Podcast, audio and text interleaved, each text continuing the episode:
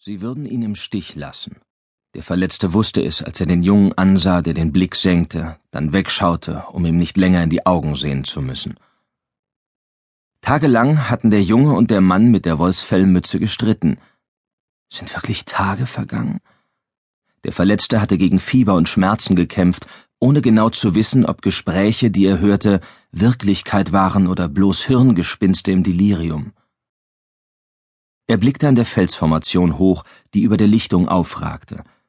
Eine einsame, verkrüppelte Kiefer hatte es irgendwie geschafft, aus der nackten Steinwand herauszuwachsen. Er hatte sie schon oft betrachtet, doch noch nie war sie ihm so erschienen wie in diesem Moment, da ihre senkrechten Linien ganz offensichtlich ein Kreuz bildeten.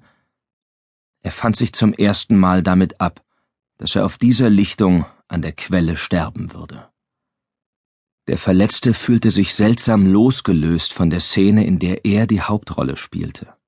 Er fragte sich kurz, was er an ihrer Stelle tun würde.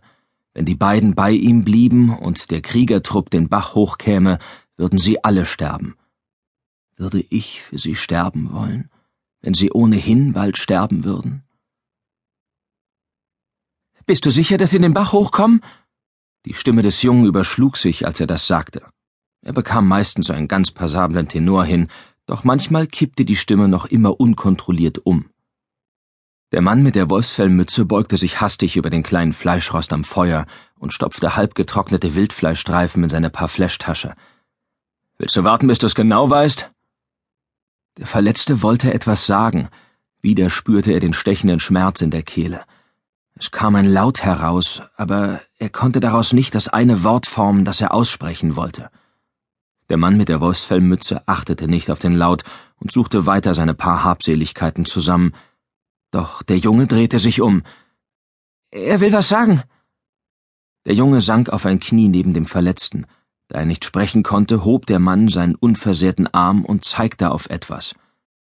Er will sein Gewehr, sagte der Junge. Er will, dass wir ihm sein Gewehr dalassen. Der Mann mit der Wolfsfellmütze war in wenigen raschen Schritten bei dem Jungen. Er trat ihm fest in den Rücken. Beweg dich, verdammt nochmal! Dann eilte er zu dem kleinen Haufen von Dingen, die dem Verletzten gehörten. Eine Jagdtasche, ein Messer mit einer perlenbesetzten Scheide, ein Beil, ein Gewehr und ein Pulverhorn. Vor den hilflosen Augen des Verletzten bückte sich der Mann mit der Wolfsfellmütze nach der Jagdtasche. Er kramte Feuerstein und Stahl heraus und schob beides in die Tasche vorn an seiner Lederjacke. Er nahm das Pulverhorn und hängte es sich über die Schulter. Das Beil steckte er in seinen breiten Ledergürtel. Was machst du denn da? fragte der Junge. Der Mann bückte sich erneut, nahm das Messer und warf es dem Jungen zu. Nimm das. Der Junge fing es und starrte entsetzt auf die Scheide in seiner Hand. Nur das Gewehr lag noch da. Der Mann mit der Wolfsfellmütze hob es auf, vergewisserte sich rasch, dass es geladen war. Tut mir leid, Glas, alter Knabe, aber du hast nicht mehr viel Verwendung dafür. Der Junge schien fassungslos. Wir können ihn doch nicht ohne Ausrüstung zurücklassen. Der Mann mit der Wolfsfellmütze schaute kurz auf. Dann verschwand er im Wald. Der Verletzte sah zu dem Jungen hoch, der einen langen Moment mit dem Messer in der Hand dastand. Seinem Messer. Schließlich hob der Junge den Blick. Zuerst hatte es den Anschein, als wollte er etwas sagen. Stattdessen drehte er sich auf dem Absatz um und floh in den Wald. Der Verletzte starrte auf die Lücke zwischen den Bäumen, wo die beiden verschwunden waren. Der Zorn, der in ihm tobte, verzehrte ihn wie Feuer die Nadeln einer Kiefer. Er hatte nur noch einen Wunsch, die beiden an der Gurgel zu packen und sie zu erwürgen. Instinktiv brüllte er los, weil er wieder vergessen hatte, dass seine Kehle keine Worte hervorbringen konnte, nur Schmerz. Er stemmte sich hoch auf den linken Ellbogen. Der rechte Arm ließ sich ein wenig beugen, würde aber kein Gewicht tragen können. Bei der Bewegung jagten ihm rasende Schmerzen durch Hals und Rücken. Er spürte, wie die grob genähte Haut an den Fäden riss. Er blickte nach unten auf sein Bein, das mit den blutigen Resten eines alten Hemdes fest umwickelt war.